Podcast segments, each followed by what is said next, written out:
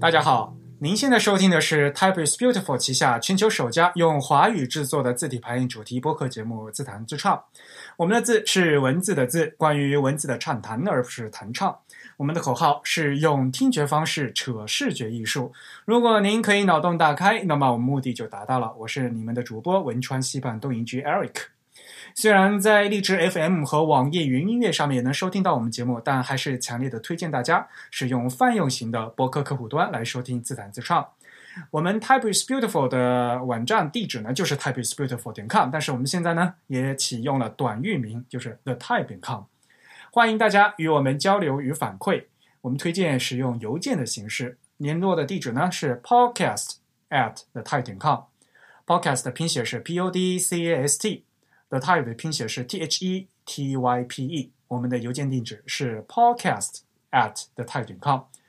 如果您喜欢自弹自唱呢，也欢迎加入我们 TIB 的会员计划。我们的播客只有声音没有图像，但是呢，如果您加入我们 TIB 会员呢，每个月会收到我们精心制作的会员通讯。那有关会员的详细内容也登录我们的网站就能看到啊，就是 type the type 点 com slash members，注意这个后面是一个 s 啊，复数的形式。那今天呢是我们的第九十四期节目，这期节目比较特别，因为我们这期节目难得是面对面的啊，以前都是说是一个在一个虚拟的演播室，那今天呢这刚好是在我们家里面，然后呢我家呢就成了一个演播室，那还是请嘉宾来做一下自我介绍。好，大家好，我是来自西子湖畔的御书堂张米迪，好嗯哎， 这个和你有封号了， 可以跟你对应一下嘛？对啊对啊，对，然后呢，最近啊，这个颜真卿的展览非常火爆，我也是，呃，也是那个来来来东京打卡来看颜真卿的展览，你看这死忠啊，这个打打飞的来看展，这个这个我的朋友圈里面几乎每天都有人在在这里看颜真卿，所以我也是刚好。刚刚刚刚那个过过过完年吧，这个嗯机票稍微便宜 点了，我才呃和朋友一起飞过来看颜真卿了。嗯嗯，也非常欢迎米迪来参加我们的节目。如果是我们的老听众哈，真的是如果是忠实听众，应该能想得起来，米迪上次来我们节目做嘉宾的话，都已经是二零一六年的事情。我现三在年对啊，三年前啊，我对都我都没感觉到是这么久了。而且三年前也是二月份的时候，，对，刚也是过年的时候、啊，对对对对，那时候你还给我给我们写了一对副对联，对吧？对对啊，非是常过感年谢的。时候，正月初一发出的是吧？啊对对对，没错，对，那时候是我们的第十三期的节目，当时的那期节目的名字叫《设计师分两种，写字和不写字的》。嗯 对，但是也是因为大家知道我们米迪哈呃也是说书法专业的嘛，那字写的非常好，因此呢，我们是字体排印的节目啦，对吧是？嗯，大家也知道，其实说实话，字体排印和书法其实是两个看似相关，但是实际上来是是差距比较大对的对一个东呃两个行业。那么刚好这次呢，刚好颜真卿展是在日本举行嘛，那。呃，大家都要来谈谈记职文稿。估计这个事情的话，在国内已经由于各种事情被网络的媒体啊对对炒得沸沸扬扬的，出于各种事情，对不是对的，？是的，那么，反正我们是谈资的节目嘛，我们就先不管其他乱七八糟的事情了，不管他台北的那个选举怎么样，不管他台北故宫的那个馆长的换了，如果怎么样，我们咱们就就字论字，对不对？是啊，是是对，毕竟研这个这次呢是呃，我们应该还是要讲一下它的一个基本情况吧。好啊呀，这个展的名字叫呃特别展叫颜真卿王超越王羲之的名笔。嗯，对吧？它有个副标题，你觉得副标题起的怎么样？就是有点戳，呃，这个嗯对吧？这个副标题其实可能一般人都不在乎，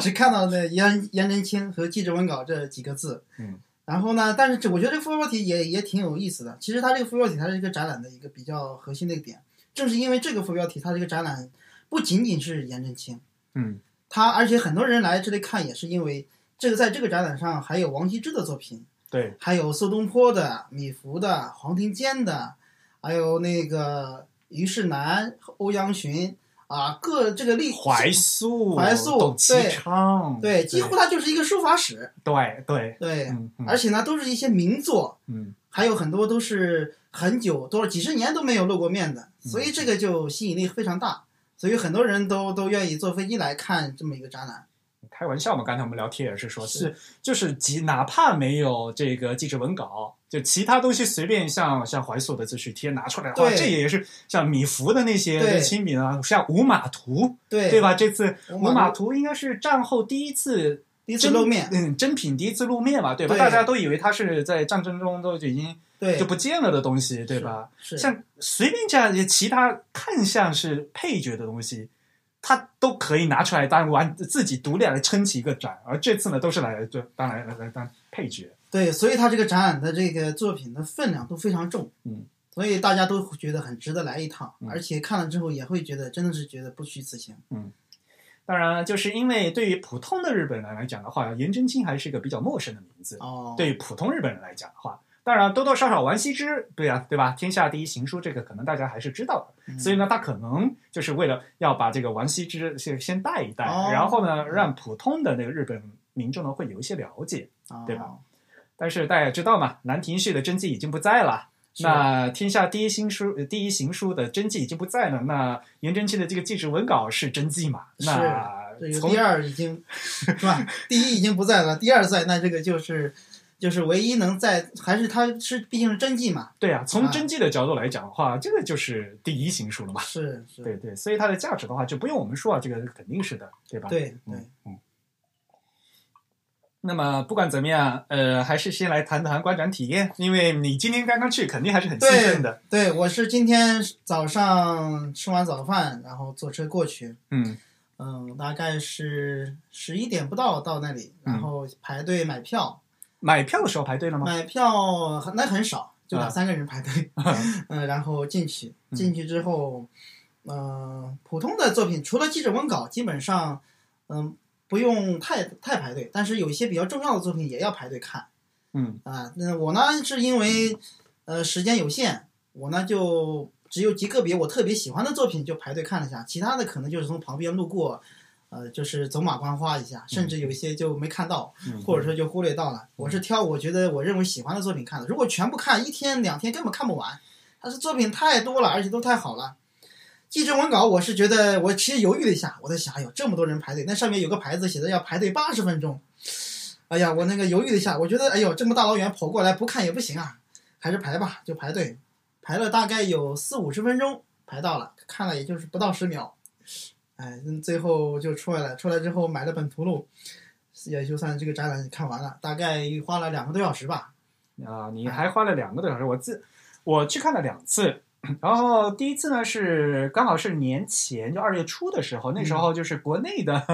就朋友还没来，对，那时候中国人还是然后我又挑了一个平日的上午去，嗯，然后所以相对来讲人会比较少哦，。那我很幸福。嗯我自己呢就花了三个小时慢慢看，但但是你想，那个花三个小时看展也是累的要死、啊，是是，对我今天也是累得精疲力尽。因为他在那个东博的那个平城馆就是一个新馆，然后新馆的二楼嘛，对吧？哦对它新馆二楼，它就两边儿全用上了，就是它的对展展厅面积是非常大的，全部用上了对。平时的话，它就是两边儿的话是分别是两个展哦，啊、那这个展览算是比较大的。就是它不是有第一会场和第二会场嘛？对啊，对，你这边看完一半，然后它还有一大半儿，就对是对，这个记者文稿是第一会场的最后吧，还是对吧？我记得，嗯我这个是有的点记不清了。对反正是它是单独隔出来的，对对这个要单独排队去看。对对对，没错。但是你必须要经过的嘛，然后出嗯来就你就可以歇会儿，歇会儿，然后再看，再到第二会场去看。所以它，嗯呃，也是说明这个展的规格是非常高的。是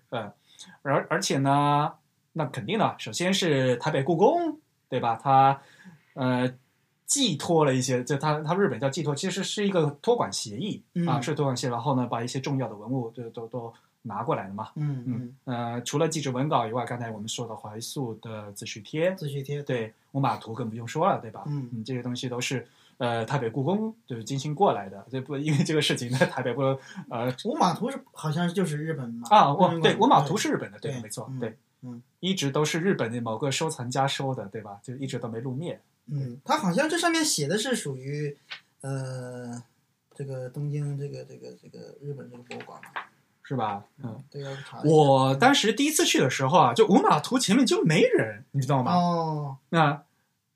然后怀素的自序贴也也记就因为而且怀素自序相对比较长嘛，嗯，对，相对比较长。今然后天人特别多。啊，是吧？我去的时候主要就是今天天气 也好，今天对天气很晴朗，天气嗯非常好，人特别多，嗯啊，几乎稍微那个比较重要点的作品前面人都非常多，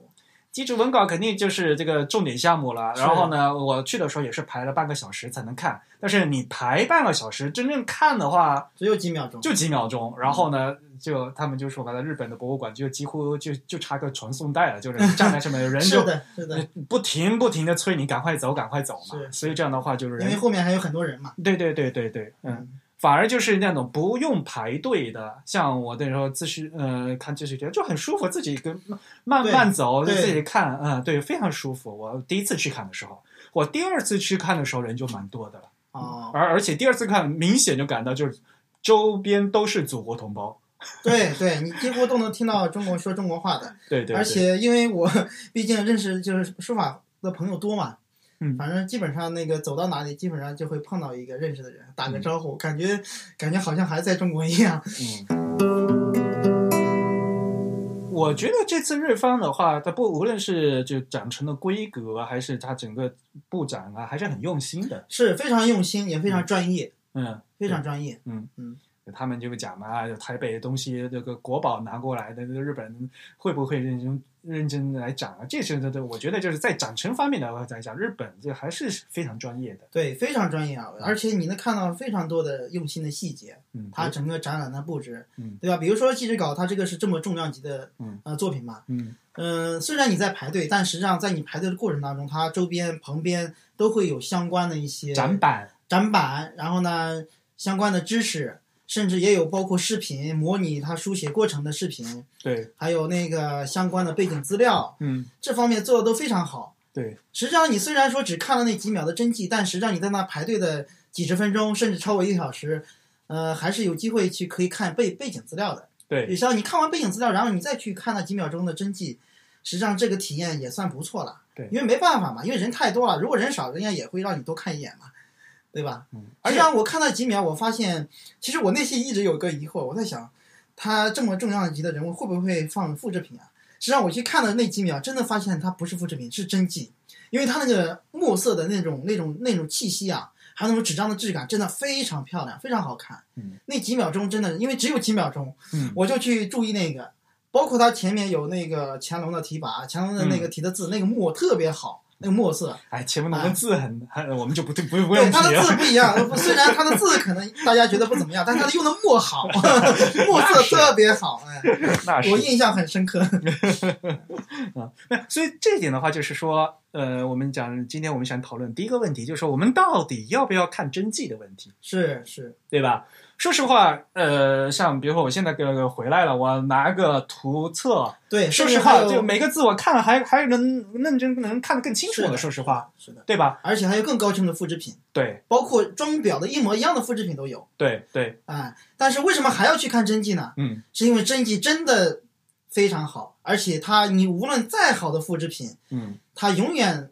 还原不了真迹的一些细微的地方，尤其是整体的气息，嗯这个是真的。比如说它那个墨色，嗯，我这印象非常深刻，它那种墨色透露出来的那种气息，你是用印刷品是无法体现的。它那种黑，我们以前那个我们看书论上有讲，他们讲这种黑是什么呢？它形容我们这个墨好的黑啊，形容像小儿童的眼睛一样，啊黑里面透着亮。嗯，哎，这个这个是它看起来是活的。嗯我们去观察、去看那个，比如说那些唐代的一些好的书法作品，包括嗯宋代的，那那个墨真的是能感觉到，嗯黑的透亮。嗯那我们的印刷品是永远达不到的。嗯嗯，它这个这个这个，我们讲那个，虽然它用的是墨，它不像画一样讲究墨色变化，但实际上我们中国的这个墨用来写字，它真的是有墨色变化的嗯。它有些是很微妙，比如说它有些是用浓墨，但是浓墨浓墨呢，你比如说我有一件作品印象很深刻，就米芾的有有一有有有一件叫《红线诗卷》吧，嗯，它那个是写的非常浓的墨，然后呢，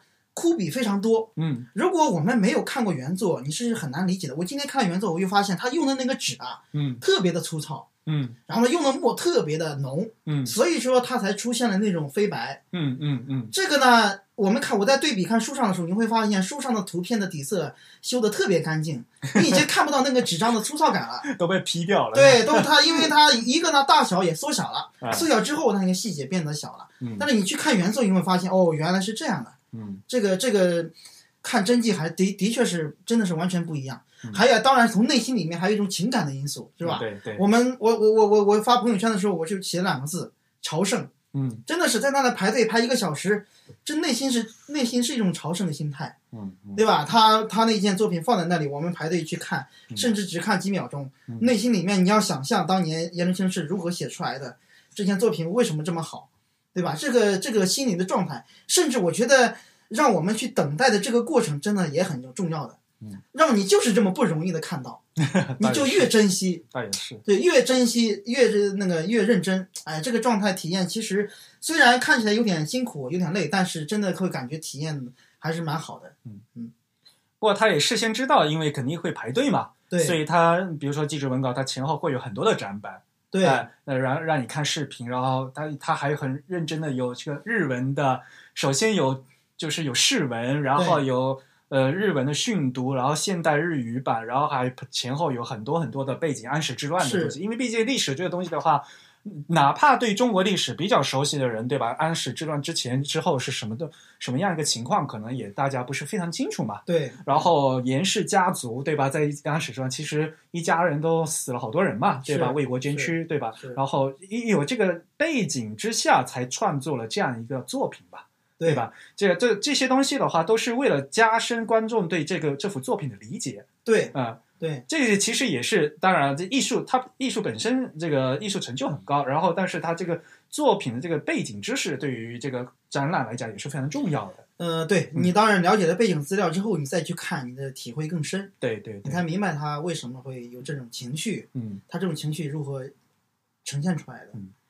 以前自己看那个记者文稿，就觉得就因为不知道它好在哪里嘛，对对，就觉得涂涂改改的乱七八糟的嘛对。像人家草稿，对，哎而且呢，呃，像兰兰亭集序的话，这还呃情有可原，因为兰亭序它本来就是喝酒喝出来的嘛。哎，对，然后当时在写写诗文，对，兰亭序里面也有涂改，对吧？ 对，南京剧整体的那个整体的情绪还是比较欢悦的。对对，没错，对，它毕竟是大家一起雅集嘛，大家一起喝酒聊天，很对嗯玩的很嗨，然后写个序。对但这个颜志清的记者稿就不一样了，对啊，这个是非常悲壮的，对它这对个就有点像一首那个交响曲一样，对，非常悲壮。嗯，他从你看我们他从前前后后的这一个涂改的状态，还有写的这个、这种这种连连笔的这种这种节奏，嗯，然后你了解了背后的知识，那个背景的资料之后呢，你去看的时候，你就会想象他当时书写的状态。对，我们有一句话叫“想见古人的挥韵之机”，就是你要去想象他在去写的那那一刹那的情绪，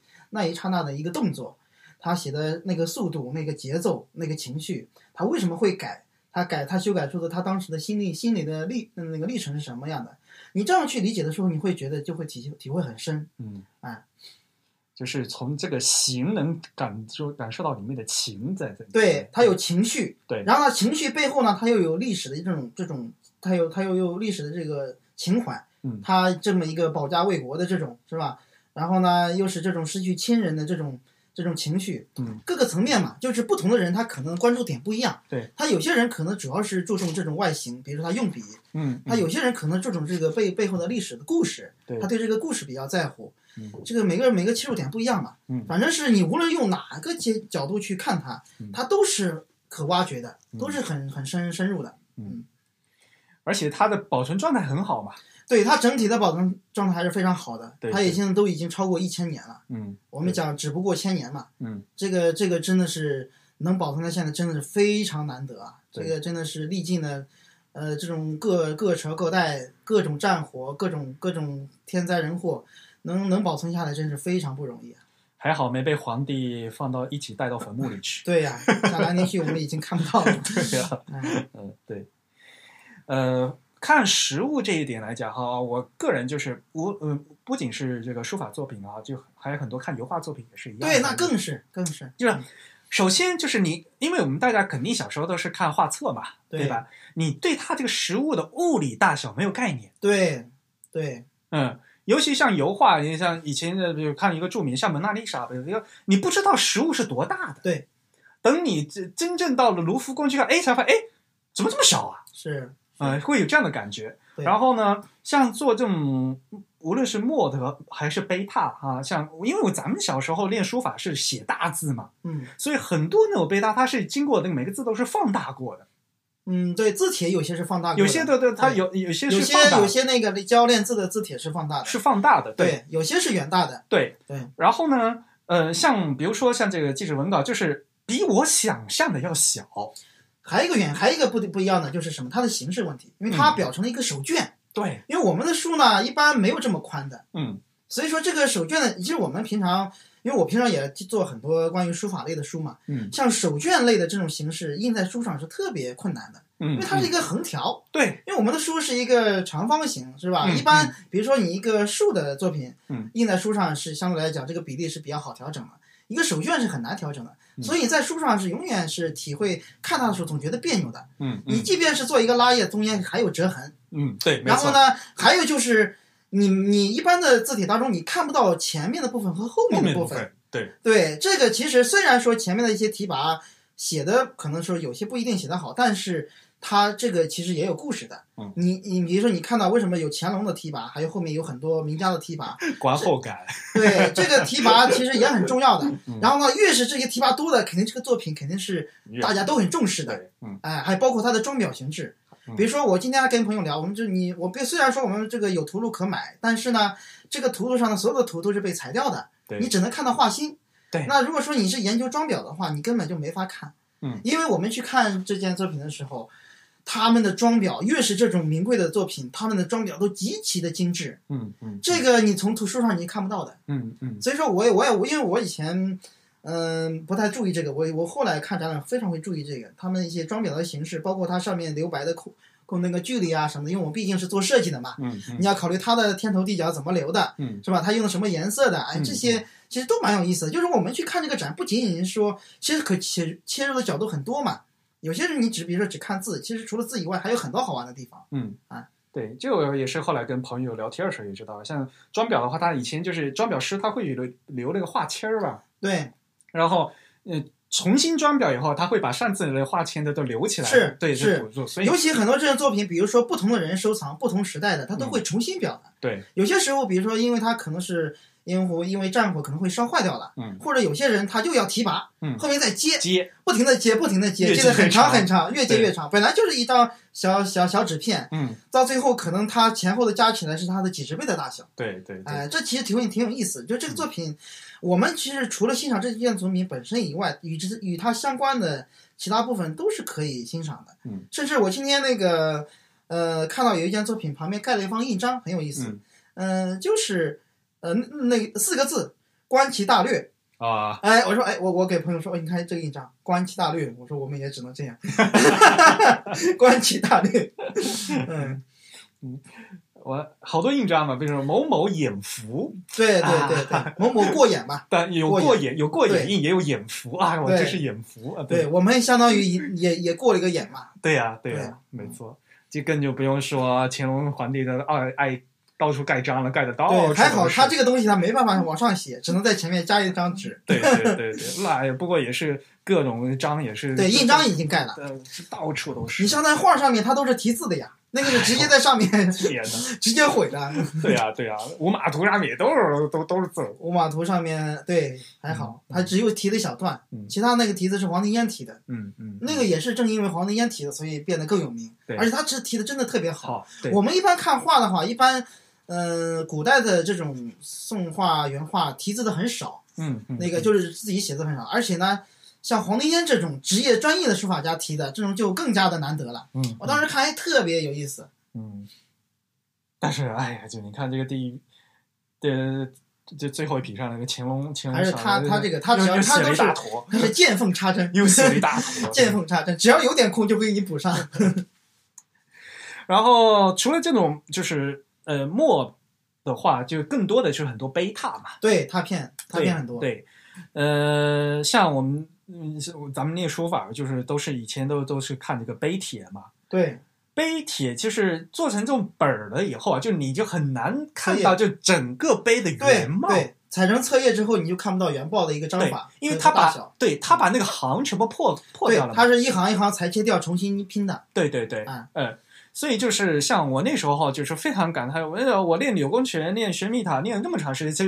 就等到很晚的时候才知道啊，原来玄秘塔是这么大一块碑呀、哎对对，嗯，而且呢，就是像比如说我，我现在在研究中呃这个排版嘛，对不对？嗯它其实在这个做成碑的时候，它是有它的章法。对，它的章法非常的严格的，其对实，没比如错说哪里空字，哪里缩小，是要吧？挪台，对吧？这些都是按照一些他们是有内在的这个要求的，对有规矩的。对，就哎就当时有当时的规矩。对不对，其实包括我们古代的书也一样，是，对他比如说遇到提到皇帝的时候，嗯他他要那个比如说高一格，嗯，提到自己的时候天要必须的在对要最要顶突出去对对顶天要，然后其次皇帝、天子， 对对吧，类似的这种很多，所以说它形成了一种章法嗯，非常的漂亮对。这个裁成之后呢，裁成册页之后，我们就感受不到。嗯，就都没有了，对就这些信息就丢失了。还有就是我值得比较提的一点，就是它这次展览非常好的一点就是，它同一件碑帖嗯，它会展相关的好几件。对对，比如说有比拓的比较好的裁成册页的形式，它还有整体面貌的。嗯，对，它尽可能的找不同版本的对放在一起，让你去对比去看。呃，九成宫嘛，对，九成宫啊，包括那个颜真卿的一些碑帖，啊嗯包括褚遂良的一些碑帖，它有好几个版本，嗯，这个非常好，嗯，这个就是可见策展者很很专业，也很用心。非常专业。对，对，因为它有些，比如说整拓的啊，嗯完整的嗯，它你可能找不到比较好的版本了，嗯它可能是比如说明代的或者清代的了，嗯它比较好的可能是宋拓的，宋拓的它可能只有裁掉的了。嗯嗯送他的你找不到完整的了。嗯，但是呢，我们得同时让你看到每个单字踏的比较清晰的，嗯然后呢，同时呢还让你感受到整体的一个章法，所以说它旁边会放一个整体的，一般整体的相对来讲踏的都没有裁掉的好。好， 对哎，但是我们通过整体的看章法嗯，通过册页看字法嘛，对这对个对这个就是，所以说他考虑的很周到。对，所放在以一看起看的重点不一样。对，，而且呢，从另外一个角度来讲，它也是版本学嘛，是的，对，不同版本的可以有个对比，比如说这个版本的那个字是不是破损了、那个字呃还是不是保留，是吧？比如说它这个字形是不是踏的粗一点，有个踏的细一点，因为踏工有时候时候，像比如说我记得有一件作品，它那个就是踏的那个字口有些就是糊掉的，嗯对吧？这个你一对比看，你会发发现哦，原来。原来是这样的嗯，有些时候我们只看到一件的时候，会发现哦，它原来是它怎么写的这么细啊？实际上不是他写的细，嗯是他踏的时候他踏踏的比较狠，嗯对吧？如果说你对比看的话，发现哦，原来我之前看那个，要么是印刷没印好，要么是拓的没有拓的好，嗯这个其实会造成一些误解的。当你对比去看的时候，你会发现一些以前你所没有认知的地方，嗯，这个这个非常好，这个东西的话，也不是说嘛，以前呃，为了把自己的踏踏本的价值提高，就踏完以后把它剥，把那个碑上那个弄弄掉一个字。哦，这个就有点太可恶了，呃 对啊，以前就有有这样的情况嘛，对吧？是啊但的这是个碑林也对呀，让为了对啊，等踏完以后，你看我的我踏出来这个版本是字最全的嘛，你后面但是即便是我，我觉得这种可能还是比较少，这种有点太恶性了啊。嗯。但是这么多年，将近一千多年下来，对，风吹雨晒，各种各种战火啊什么的，是吧？这个有很多都是断掉了，是还有很多碑已经不在了，对，还有很多碑已经损毁掉了，像这次展，他也说好多碑都是土里重新出土孤踏出来的，有些是孤拓，呀，对，孤本孤踏，对对，还有一些是那个最新出的，对，哎，这个都是比较少见的嘛。嗯，有些呢是因为它这在埋在土里的碑的质量保的很，啊、保那存得是对哦很，好。那是后来出土的一些，对那对个是保存比较好。有一些呢，反而就是在风吹日晒，然后那碑的已经不成样子了。对你现在你去看原碑，可能就就已经漫画不清了。对对对哎对，嗯。所以啊，就是像他这次的话，因为像哎，日本人特别喜欢九成宫，哦，特别喜欢九对欧成宫欧啊。欧嗯阳询特别崇拜，对对对对，吧，所以呢，他们练练楷书，他们都是呃练那个九成宫的哦，啊、所以呢，他这次也就九是成宫特别对，特别用心，特别刚多好九成宫呢又有很多种踏的版本，一排专门那个展场是有一排都是九成宫，对最后有两个是别的，呃八九个版本吧，我对，记得好几个版本，像最是后放的是另外它一个花多次贝，好像是，对对还有一个对是嗯另外一个贝，反正那一排九成宫那个是版本最多的，而且九成宫它前面还有一个九成宫图，对吧？所以它是啊一个画卷，对对对我就觉得它这样搭配很好啊，是要不然一开始你看字儿你看累了，你知道对，有吗？些人可能不了解九成宫是什么意思对啊，对你对通过那嗯些画你就发哦，原来是这个意思，对它就所以它整个这个故，因为我们说做展陈的话，讲故事要讲清楚嘛。对对，对因对为他对面对不同的观众嘛。对对对那，有些，比如说你从事书法的，可能只看书法；嗯那普通大众的话，他可能还要看看看看故事。嗯嗯哎嗯，对。然后不同版本的话，大家可以互相看，找不同，对不对对对，嗯，而且像啊、你说到这个踏的问题哈、像颜真卿，呃，大家现在一般人哈、说到颜真卿的楷书很有名，对吧？然后是说到颜楷的话，就是那种肥肉特别多的那种感觉，啊是对不对？可是。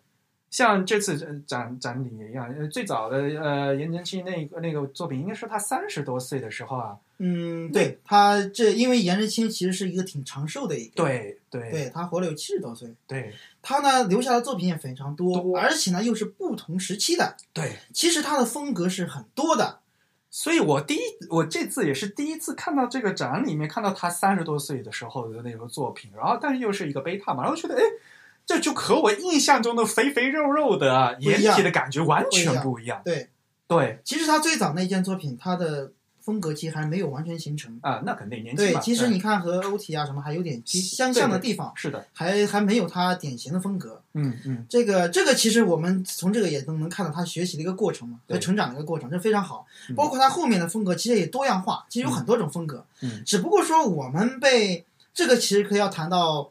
谈到我们学书法、啊这个字体的影响，嗯还有后面这个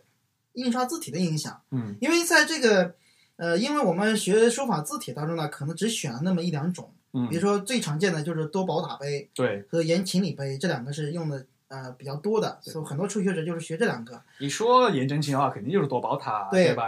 这个呢就造成了一个误解，好像因为颜体就长这个样，对，实际上它本身是有不同时期的样呃面貌嗯啊，有各种多种风格，包括我们的电脑字体当中嗯的颜体也是只有一种风格嘛，对，其实它的风格有很多种，嗯，所以说其实我们做颜体的话，其实还是有很多挖掘的空间。是的。啊不过你这样做出来的话，对对一般人讲，哎，我印象中颜体不应该是这样的，就是大家到时候用你户可以用的叫时候，颜一、颜二、颜三了，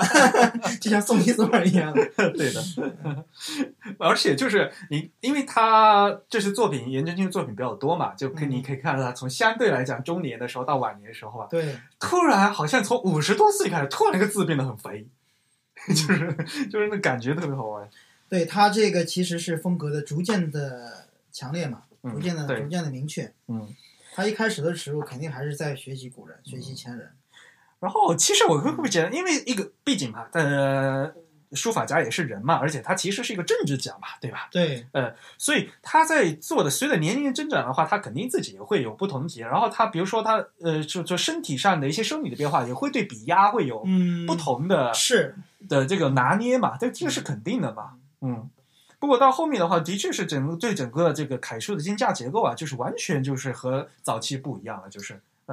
对，但是我看，我觉得从他的大概的风格，应该从四十多岁已经慢慢就形成了，嗯，嗯就是这种比较这种这种这种比较宽博的 风格，宽博啊，宽博。 对对，我们形容叫严严严金柳骨嘛。对，他那个筋，我今天跟朋友形容，我说你看，你想象它是一个肌肉有肌肉的肌肉的那个嗯非常健、那种很健康的那种很人。饱满，，对，很他那个是他那个字是有肌肉感的，嗯嗯因为我们写严金嘛啊，嗯然后呢长得很壮，嗯非常壮实，嗯非常那个有肌肉。嗯，但是呢，它这个肌肉呢，我们你要想象它是一个比较正常的肌肉，不要想着说那种非常像那种肌肉男那种健美的凸出来的那个，其实有点过了。嗯其实我们平常学书法的时候是容易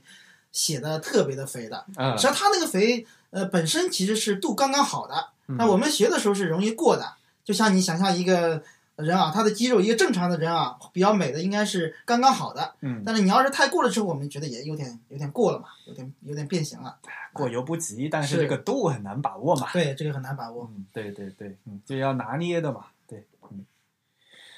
呃，所以啊，就是说，呃，再用话说回来，就是刚才说的，就是看食物的这个物理大小，对我来讲还是这个感触非常大对，的。当你看到那些杯垫那么大，非常震撼的。对对对，你，你站在旁边，他比你一个人还要高好好多。对真的非常震撼的。这是展最大一个，嗯就是允许拍照的那个台但是上那的个是那允许个拍照，那个那个只有那一张可以允许。那个现现在还在嘛？就是在泰山上面嘛。那个是对，在山上刻的，对，呃特别大那一个个字很大。唐玄宗的亲笔写的隶书吧，那是个吧具？体名字我有点记不清对了。啊，就超大的嘛，因为它就嗯对就是踏下来的嘛，对吧？嗯，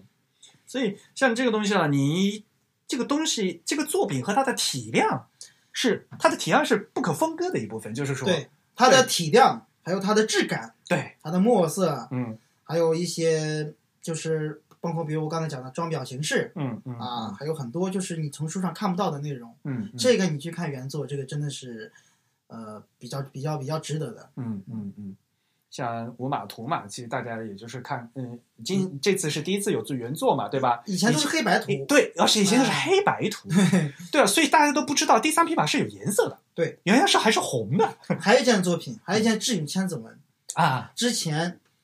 二泉社的出的只有黑白的，嗯然后呢有一个出版社出的是彩色的，嗯但是大概是七八十年代的了，嗯，它那个印刷的效果还不不好。好，对，所以说呢，目前呢，其实大陆有那个出版的彩色的，实际上都不是扫描的原作，嗯那个颜色其实不对的。嗯，我今天去特别注意这这件作品，嗯，因为我对这作品啊非常喜欢，它的颜色实际上是没有那么黄的。嗯哎，我们去看到的有些他们就是呃那种印刷品上面那个黄那个已经颜色完全是变变差别太大了，就故意的做旧了嘛。嗯嗯，而且还有就是它那个保存也非常好，嗯，其中它展开那一页呢，刚好有兰亭序的那个兰字，嗯我发现跟兰亭序当中的兰很像，包括那个笔触啊很微妙，嗯就是它那个原作写的还是很细腻的，嗯啊，特别美，特别好看。嗯那么我们在我们以前看印刷品的时候，实质上是很多细节被掩盖掉了，会被那个就是它达不到那个细节印不出来。嗯，所以说呢，对那个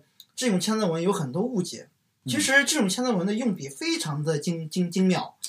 哎，这种千字文他自己写了很多个版本，是写很多版本。对对，嗯这个呢，其实目前展览的这个其实是应该是留下来的，我好像我据我所知应该是唯一的一个留下来的，就是其他的可能就没有。在国内的话，就不只有全，就是国不全内就破的很，国内的只有破损很多啊拓本，国内只有拓本，没有墨迹。本啊，墨迹，嗯，因为它那个墨迹本的用笔非常的精妙，嗯这个你不看原作，你真的是没有那么深刻的体会到。嗯所以说，这个我真的是当时看了觉得非常的惊叹。，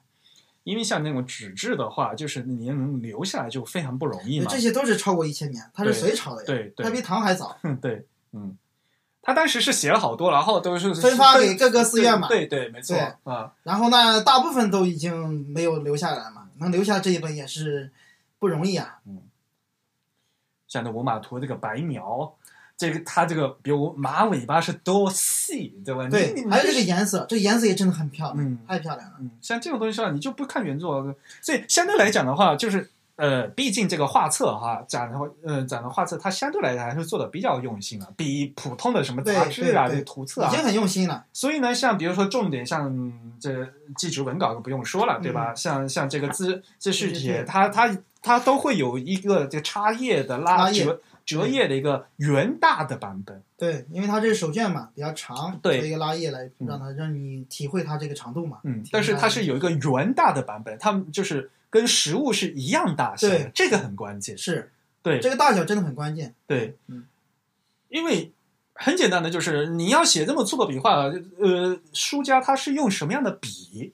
对，对吧？多大的笔，用多大的力，这个你看包书括用多大的纸，纸，对吧？对这个都都要看的，嗯，是要不然的话，如果原来这张纸不是这么大的话，它可能就不是这么写的嘛。对，因为其实古代的纸没有很长的，因啊嗯，为造不了这么长的。对你会发现古代很多都是拼接的，这这个都是拼 对出来，所以的，说呢，它那个拼接那里都会有印一张会就会对，印章会都印有一下。，对对，没对，错这，个呢，实际上它是有功能性的，接缝但是呢章，，它又形成了一种视觉效果。对对，所以说，我们要去体会看一件作品的时候，它为什么盖印章，它盖印章的功能是什么。嗯。然后呢，我们比如说后世再去学习的时候，可能也会仿照去这么盖，嗯但你要知道他们盖的功能是什么，我们为什么这么盖，嗯对吧？你起码你即便是为了形式的好看，你也要知道它背后的原理嗯。就像我们做设计一样的，有的时候你用一种形式，你不能简简单的说我觉得好看难看，你要知道它背后的逻辑。哎，这个就就比较有意思。你在看原作的时候，它那个结缝就很明显；你看印刷品的时候，有的时候你是看不出来的，嗯，嗯因为它那个结缝已经就是不太明显了。嗯嗯，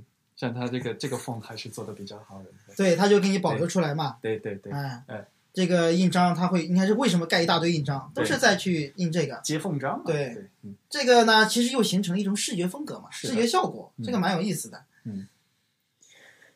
像这个东西的话，就是你要懂得形式，它内在的形式逻辑嘛，对吧？这对，个知道它背后的这个故事，这样你去看的话，你就可以看到内容更多。掌握逻辑很重要。对对，如果单单是掌握形式的话，到时候东施效颦了，对，对吧？对这个对很很多容易动智效颦。对对对，学着学着学走样儿，就是，嗯，对，嗯。然后我另外一点就是很想跟呃你探讨的就是，就是很多那个碑刻和那个呃写经，嗯，它是有画格子的。啊，对，以前没铅笔，它的格子它那怎么画的？那个嗯，这个格子我还我还真不敢说，这个还得要看专业的书。哦这个格子具体怎么画的，我还真没有。不这个我上次其实听过讲座，大概讲过，嗯但是我没有记住。上次前段去年啊，在上海嗯博物、嗯嗯上海图书馆嗯有一个展览，嗯嗯、其中好像有讲过这个问题，嗯但是我没记住，啊实在不好意思，不这就是个还得要看专门的。这个这个格子啊，他们还讲这个格子，他们有一个专门的研究，嗯，就这个是这个其实是关于扇门的研究了，关于版本学的。呃呃版本学就是这个格子，比如说是用什么怎么打的，然后呢，从什么时候开始打的，嗯然后格子怎么那个打的什么样的类型，其实都有研究的，这方面有专门的论文和书籍。嗯，对这个呢，我没有太多深入研究，我不敢乱说。嗯嗯嗯那只但是呢，有一点比较有意思的，嗯前段时间呢，我们去上海看董其昌的展览，啊，然后有个朋友发了一个帖子说，哎，董其昌有一件作品啊，嗯他是打格子的，啊但是呢，他呃一开始呢，第一排、第两排还是写在格子中间的，嗯到后面完全就无视格子了，嗯嗯格子和他的关系就是没关系， 他根本就没有按格子写，呃呃全 是写偏的，嗯嗯所以这个也挺有意思的。但是这个格子呢，其实是呃，反正它也是一种形式嘛，是吧？嗯我们欣赏的时候，尤其是写经，它这个格子本身，呃，有一种。其实除了功能性以外，它就为了容易让你写整齐嘛，嗯对吧？有功能性以外，它也有一种这种形式感，嗯这也是值得我们去关注的。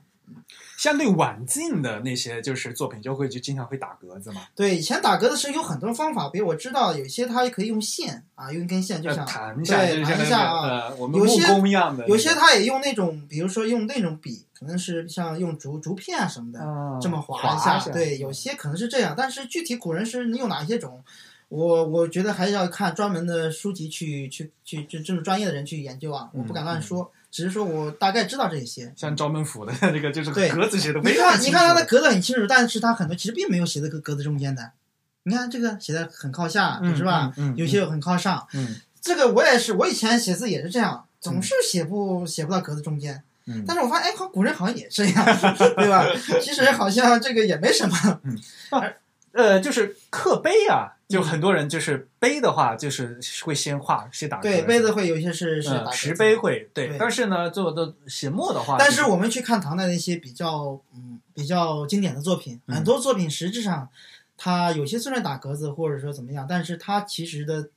字当中的大小变化嗯非常丰富，嗯它并不是像管格体一样那么的一样大小工嗯整，它依然有粗细的变化、大小的变化，这种章法的变化。虽然是楷书，嗯但是它就像我们讲那个排版的灰度一样，对它那个灰度是有变化的，但是呢又是很均匀的，嗯非常的高妙。这就是唐楷的之高妙。嗯唐楷的高，我们觉得唐楷都是很工整的，嗯但唐楷可不是不像签字一样排的这么的一样大小，嗯它是非常有节奏的。嗯嗯我们去，尤其是像董像那个褚遂良的作品，嗯哦，他那个节奏变化非常的、嗯呃非常的明显的，因为嗯我以前是临了很久的，呃雁雁雁塔生鸟曲，啊我这次去看的时候真的是，我觉得啊、终于看到这个这个原原帖了。呃哎呦，这个真的内心还是很激动的。以前只能看到印刷品嘛，对我当时是能把我能买到的所有印刷品的版本都买了，各个出版社出的。啊就是吧对比啊你比如说有我们国内有文物出版社出版的，嗯上海书画出说版话社出说话版说的，的对比如还有日本二泉社出的嗯，这些都买到了，你去对比嗯，其实不一样的，因为它用的拓本本身不一样。嗯像有些像我印象中有，比如说上海书画出版社出版的那个拓的就比较的黑，嗯然后那个很多细节其实就就少一些了，嗯因为我们拓片也分这个乌金拓还有禅意拓嘛，就乌金拓就拓的特别黑，嗯拓的特别重，嗯。这样的话字口其实是容易乌糊掉一金点就是乌鸦的乌，乌黑嘛，嗯，黑金嘛，嗯非常黑，烫得特别黑，嗯，呃，就是这样的话，你看起来精神，嗯黑白对比比较强烈，嗯但是呢，很多细节可能就没没有有像了禅意踏，禅意踏就踏的特别轻，嗯用小踏包慢慢慢慢的踏，这样的话，甚至那个碑碑上的一点点的那种颗粒纹啊儿啊，对都有，嗯，嗯那样的话，那个笔画的细节都有。你比如说像褚遂良的那个《雁塔生涯序》里面有些笔画，比如说他原来写了一笔啊，比如说写坏掉了，嗯他又重写了一笔，嗯那种他都会刻出来的，啊，就是刻工他给你一模一样刻出来的嗯，他没有给你修改的，嗯他都给你原封那个不留的那个原原原封给你保留的，给你嗯呃呈现出来的，嗯就是可见他就是在刻的时候非常的精细。嗯嗯嗯。啊，不过说到这个的话，也是很有意思的，对吧？因为那个记者文稿，它后来除了真迹，后面我们还有一个呃贝塔的对版本吧，嗯，就是古代学就一直都是这样吧，有首先有墨迹，然后又有拓本，对然后拓本，然后我们现在又根据这个拓本，然后我们就这又照着我们在写，就是中间有个不停有不张停画，的，有对嗯张画，这个为什么呢？是因为以前没有像现在的印刷术，对，嗯他，你像这个记者文稿，那可能只有皇帝或者说这些官员嗯能有机会看，嗯是吧？那一般的这些小官员或者说普通大众是没有机会看到的。嗯嗯，那你这个拓片，其实这个碑拓实际上是最早的印刷嘛，对对吧嗯？它呢就是你可以印很多，然后不同的人都可以看到。嗯嗯这个实际上是跟我们的专业也有关系了，嗯啊，其实是一种印刷印刷方式。呃，当然呢，我们通过碑拓，当然，其实，在唐代啊或者古代的很多拓片、拓本啊嗯、碑刻啊，基本上刻的都是非常精细的，嗯它上面的很多细节大部分都很精细的。嗯但是呢，是因为长时间的风吹雨晒啊，这个很多它那个它那个石头它是会变的呀，嗯，包括我们的印版，你印你拓印的次数多了之后，它也会变形的呀。你所以说，你要刻石碑，你首先要找块好石头，对，找块好石头，然后呢，最早拓的，就像我们一一那个收藏书一样，要、嗯要收那个初拓初初印版。对，所以说，我们讲拓片，基本上讲初拓本嘛。嗯我们目前比较早的也基本上只只有宋拓了，嗯宋代的，嗯因为大部分唐代的碑嘛，唐代碑你宋代拓的算是比较早的了。嗯明代呢就稍稍微多一点，清代的就更多了。但是到了清很多它很多碑，呃，到了明清之后，它已经变形了，甚至已经残破了嘛。嗯那这个时候你踏出来的这个效果肯定没有以前的好了，嗯很多信息都已经丢失掉了。嗯嗯，因为有些时候他在研究这个碑的时候，我们不仅仅是说是欣赏他书法的这个呃东西，可能还要看这个内容。嗯其实古代很多人主要是看内容的，嗯比如他讲这个里面是什么故事，因为以前呃像书的话是容易被被那个呃比如说要么火烧，要么水淹，会嗯容易损坏的嘛。但是石碑相对来讲，它其实比比纸张更好保存嘛，嗯所以说它那个记录，比如说。呃，为某个人死了，给他写个墓碑，像你像颜真卿里面很多大部分都是墓碑，嗯是吧？颜秦礼碑啊嗯，呃，那个包括他们的颜氏家庙碑，它都嗯其实是在讲事情。嗯，他当时写这东西，他也不是为了创作一件书法作品，定观概论了，其对，实他是为了记录一件事情，对，对，所以说他是为了记事，其实会写这个，所以很多人其实研究还要研究历史嘛，嗯通过这个东西，嗯，所以说我当然我们主要是看他的书法了，对对，多宝塔碑的话，那是给庙里面的吧？对他吧也哎是，其实都是功能性的，玄秘塔碑呢，那也是庙里面的，对就是对所以有很多佛教的词儿在那边，大法师什么金鱼带什么什么什么什 么，对，以前练字的时候，我觉得怎么老是一天到晚就这几个字儿，对我们以前其实大部分学书法的时候很少看内容的，对对，都只是呃看字形、哎看笔画，嗯，嗯，所以就是说，呃，这个是重点不一样了，嗯，但是对实际上来讲的话，它其实它是一个像技术文稿，它也是一篇很好的文章嘛，对吧？对，实质上你包括《兰亭序》也是，是这个我们在那个以前的课本上都当成文章来去学的，这文章也是啊很、，对，后来就是有进高中语文课本课本了啊，对，这个我文章我写当时的还也没有写的，还是很好的嗯，对对对，记事稿也是，因为为什么呢？其实呢，这也是一点，就是如果你想更好的去理解它，你肯定要读这个嗯文对，章的，没错，是是，吧？你要理解他在讲什么，嗯然后才能理解他的情绪嘛。嗯，这就像我们做设计一样，你起码你要知道这个你要做的东西它的是什么意思，对，你才去排这本书，排这个东西对对。如果是你完全是看形式的话，那这个肯定是会出问题的，对对吧？比如说他为什么要空格，嗯是吧？他为什么那个那里把字写大一点，为什么写小一点，嗯是吧？你看那你我们书法作品当中很多很多空格，很多空白，嗯，他那个空白全都是有原因的，对，不是为了好看难看的。但是我们大多情况下都是看着，哎，这样蛮好看的，嗯是吧？哎，比如说他这里有些时候，比如签名的时候啊，他会把字写小一点，写嗯到自己的名的时候，你就比如说你去看像苏东坡或者米芾的《尺牍》，嗯，你写到自己名的时候，他会把名字写小小一一点，点是吧哎？这表示一种谦虚啊，谦虚是吧？？嗯那你你你比如说，你要是不懂的话，你给别人写信，把别人名字写小的话，那这个不对 的吧？？对，对吧嗯？这个你要知道为什么。嗯嗯。嗯对，这里面呢又刚才有两点嘛，就是第一点就是刚才就是后来，因为到了晚晚一点，像清朝不是有一个贴学和碑学的问题嘛，呃，对对吧？嗯嗯，大家到底是看帖还是看碑嘛？对，对，那在清朝呢是有一个尊卑运动的，嗯就大家比较尊崇碑，然后呢比较排斥铁，嗯，所以它这个展览的最后有一个章节是叫是叫什么？你这个对后世的影响，后世的影响对于六章嘛，到后对，面就是它还里面其实当时还讲了一讲了一句话，就讲这个。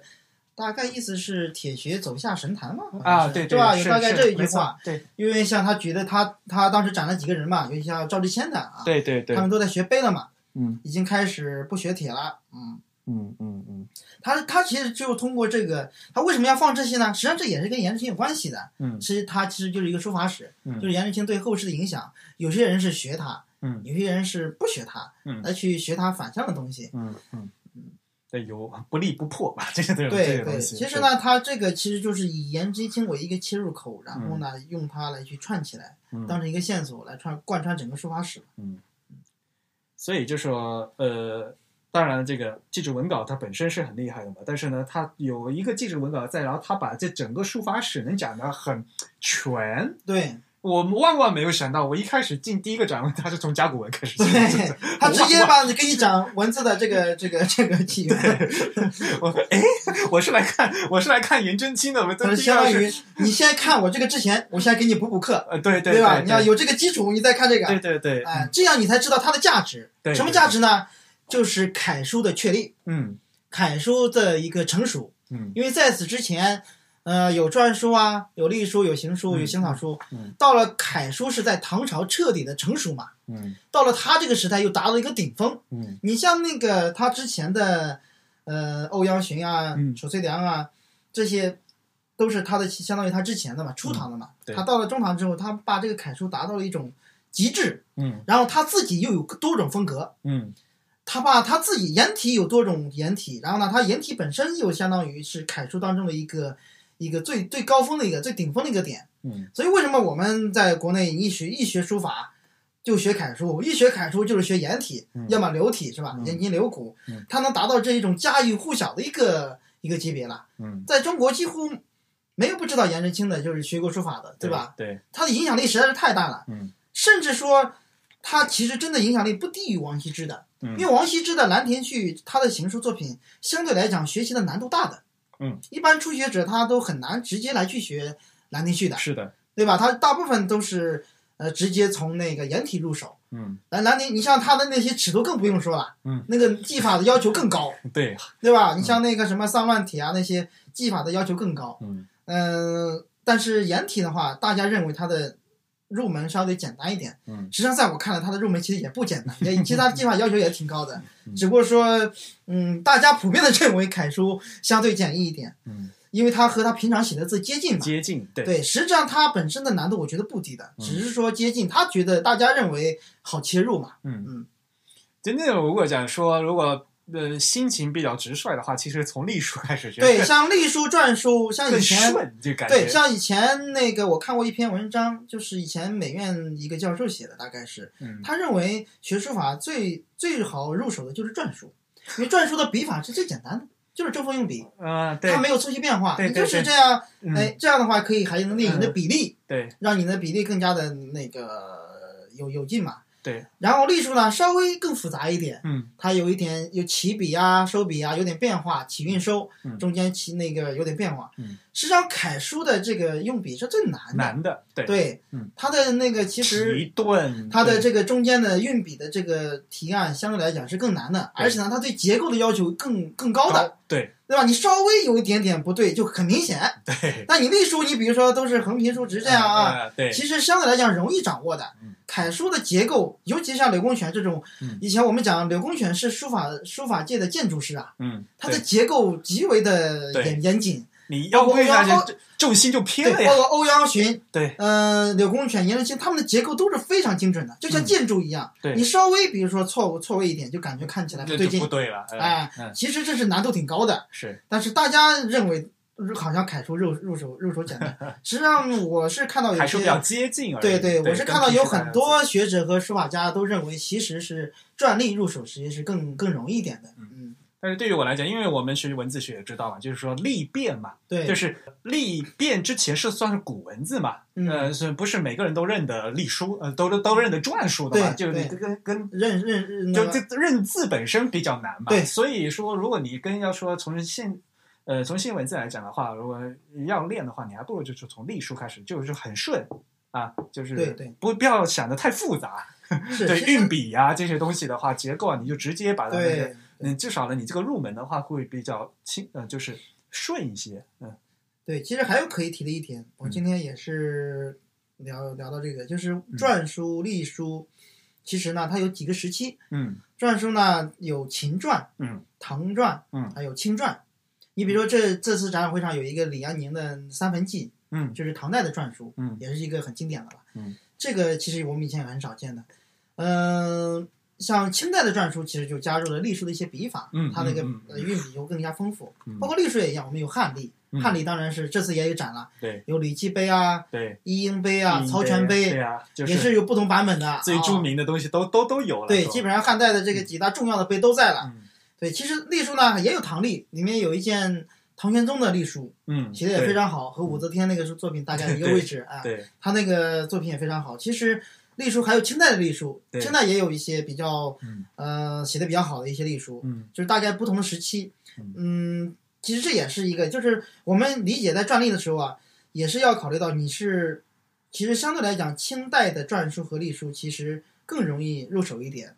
它嗯的难度稍微也是。可能更门入门会更简单一点吧，当然写好都难的。嗯嗯，嗯嗯嗯，背景清代的更更接近了，对，年跟代我们越接近呢，好像跟我们就更容易掌握一对对点啊，对有点没错这感觉。对，是，然后要吐槽的东西还是有的，我就我想吐槽就是啊，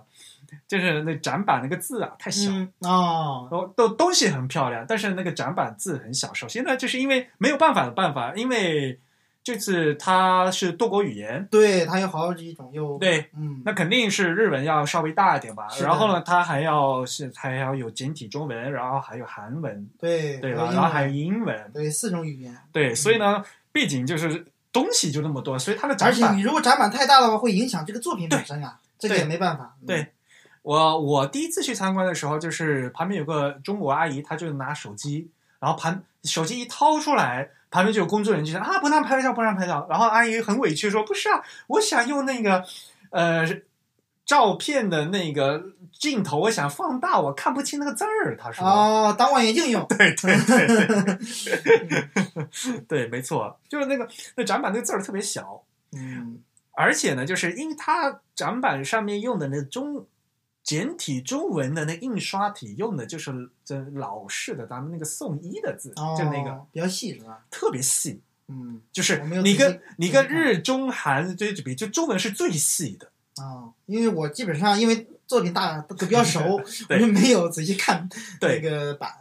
对，因为就是说，嗯刚好这次因为是书法嘛，然后它就会呃可可能展板和你一个书法的内容就会有点冲突。嗯如果你假设是一个油画作品吧，对吧？？然后你你大家还是有时候还是要要看那些呃一些信息嗯在对的。对，要看一下解释，可能更容易对理解嘛。话说回来，你就是因为要表达一些信息，你才做展板了，要不然你就别做展板了，你嗯干你干脆就别别闹了，对吧？我们就直接看字儿就完了嘛，没有对人吧？家出书了嘛，你你看不懂，你回回家看书嘛。 对对对。但是我们那个书上没有中文，展板上有中文啊。这个这个，嗯，因为书只只有日文嘛。那呃所以你既然是做展板的目的，你就是要把信息传达出来，然后呢，就就有点就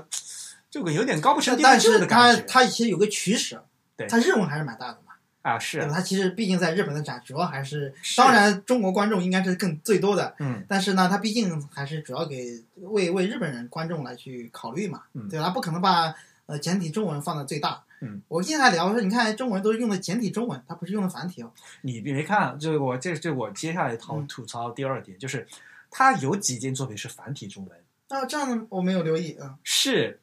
台北故宫拿过来的东西，它用了繁体中文。哦，原来如此。我没然后没有没有我我留可意以这个看，哎，我一看，哎，怎么会繁体中文？一看，哦，是台北，哦，原来这台北如故此宫提供的不多呀，对啊，就那么几件，所以呢只，有就祭侄稿，还有所以就是你去看整个展都是简体中文，哎，就突然就是只有有且仅有几件是繁体中文，你就觉得很怪嘛。哦，这个因为我没有仔细对比这个，嗯，我看到的大部分都是简体中文。我啊，在对想，，没哎，错，是的，他是不是直接忽略到那个台湾和香港同胞了？嗯那直接因为肯定是大陆的观众多嘛，是吧？ 啊。不 过其实话说回来，退一万步来讲，因为这本来就是书法展嘛，对吧？嗯你全部写繁体中文其实也无所谓。嗯、没有。其实因为长，因为这个简化字改革时间已经很长了，嗯对于大部分的中国年轻人看繁体字已经有一定障碍了。啊，当然，我其实看我是更喜欢看繁体的，但是我周边的同龄人啊、朋友啊，其实，呃，非书法专业的，啊其实肯定是看起来有点吃力的。啊，当然，书法专业的基本上，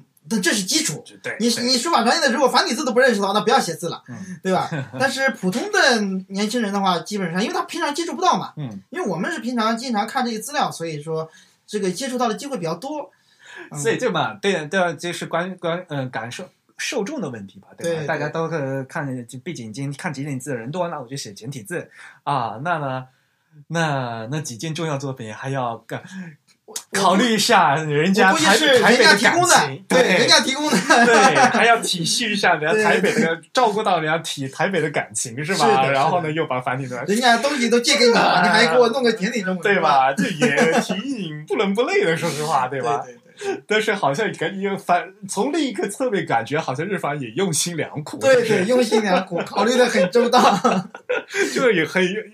很有点哭笑不得，你对，知道吗人家肯其实他肯定是想统一，是吧呃？但是还对要考虑到人的感受啊。不不管怎么样，就是从你从一个展的一个形式来讲，这肯定是要统一的嘛，对，按照形式来，按照这个肯定是要应该统一。对啊，是这个什么？鬼嘛，就是突然就就但人家这相当于在一定的规范当中，还要考虑到一些 个个性嘛、个体的嗯问题嘛，是吧？具体问啊题具体分析嘛，嘛。对吧？这个我是觉得理解的。呃，反正不管怎么样，台北故宫博物院为了这次展也是，哎呀，还得不偿失啊！这是个是 是，带了搞一都些。都都搞成这个样子了，对，对 嗯但是我觉得，对于大部分的中国人来讲，还是很开心的，能有机会看到这个，是吧？嗯虽然买机票过 来看，但是真的是还是基基本上每次每每个来看的人，虽然排队这么长时间看几秒钟，大家其实还是觉得值得的，对，对对吧？没有人觉得说大老远跑过来那个失望的，纪楚文稿啊上次出展的话是几十年前嘛，对吧？我记得好像是，即使在台北，这个我我没有嗯明确的时间，反正是、嗯反正我是第一次看到，呃，嗯对吧这就是几十年前才很久以前了应该是，对反正是是展出的机会很少。对。然后像这次有机会你不再呃再不看的话，就下次就不知道什么时候能看到。对，这种重量级的，一般不轻易拿出来嘛。对对对，像我刚才不跟你发嘛，就是上次那个王羲之嗯，呃，那兰亭序过来来东京展的时候，那是二零一三年嘛。嗯嗯那个兰亭序的《冯之醋摹本》，我倒是在有一年，应该零几年的时候，在上海看到过一次。啊，是吧？对，有一次办过，也是以王羲之为主题的展览嘛，嗯很久了，十几年前了嗯。我当时那个印象也很深，也是朝圣的心态啊。嗯，当时那时候还没有高铁呢，嗯从杭州坐这种普通的火车过去，嗯嗯然后还要再坐车吧过去博物馆，嗯然后印象很深刻。嗯，对啊，像这次的那上次那个王羲之的这个展，因为不过在海外。是我我在东京哈、有时候也挺好的，就是有时候就国宝也会出来嘛。呃反而你在去国内，有时候 你还看不见嘛。关键是这些东西它很多都是在日本收藏呀。那这这次展品的大部分还都是在日本的，对很很多都是外日本过来外界的其实不多的，很少的。嗯嗯嗯，也有要要有这种机会嘛，就刚好有外面有几件过来，然后呢，这次呢，日本呢，他们就是把日本国内的这些，对吧，都能拿出来都拿出来了，是，对对，也很不容易，嗯对。另外一个就我还想吐槽的就是他们那个有那个语音导览，哦，那个我没用，对，没用，嗯对我我一般也不用了，这次呢我是故意的，所以我就特体地，验一下。嗯我就我第一次去的话，故意拿那个简体中文的听了。哦，有中文的是吧？有中文的。哦，我是对因为人太多了，那个嗯没有没有没有。呃啊，反正他那个解呃，因为这解说怎么样的中文？解说还可以了。然后我就觉得很难受，就是他读错了好多字，啊，读音不对是吧？他把踏本念成拓本，啊，但是这个踏本和拓本的问题啊，其实我也很疑惑。我们在平常在国内啊，嗯，其实很多人这这各种读法都有。不管怎么样，反对，正我也去查过，按照我的理解，应该是踏本。应该是踏本。但是是很多甚至有一些博物馆的人员，当然我不能直接问他你为什么这么念啊，嗯，但是反正是我也是遇到过很多，反包正括有一些书法家，呃或者博物馆的研究人员都有两种读法的都有。嗯，我也很疑惑，到底该怎么读呢？不管怎么样，字典里也写的是踏，然后像对，们我认为是他。我们去考，那比如说考普通话等级啊，如果你去当播音员的话，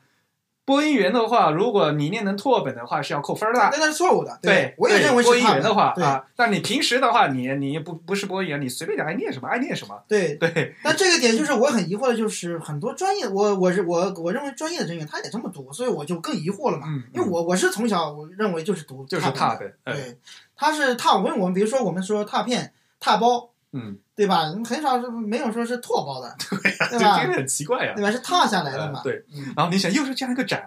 然后呢，他从头一从头我拓拓我到拓尾，我 拓，从头拓到尾，听得我哎 嗯呦难受的呀。对，还有比如说他那个那那个恩仇的仇做信啊，念求球啊对球音啊。对啊，他直接念他直接念直接念仇的，这什么鬼嘛？其实还有一个字啊，李阳宁嘛，那个嗯宁兵嘛，嗯，也不不是有很多人念李阳兵嘛，兵啊，其实那个字应该念宁。宁，嗯对对李阳对，宁没错，对，就是他这个名字的时候应该念宁。对，其实那个是，呃，怎么讲呢？那那之前不是好像有什么新闻，我记不清了。就本来是呃念错的吧，嗯但是现在好像是字典上把它把讲错的当就成对错的，了，呃对，这样错就错了，呃，对的反而变成错的了。这个呢，实际上从某种意义上来讲呢，很多语言都是这样的呀，语它言就是变的，对，然后就呢是，约定俗成嘛，有一些呢是约定，然后呢就国家的话是他他会定期会审音，对，它就是比如说审有音嗯完了以后呢，那比如说播音员的话就是肯定要这么做了，嗯。对，但是问题是我们以前学的花了很大费劲学了一个正确的，你现在又说这是错误的嗯了，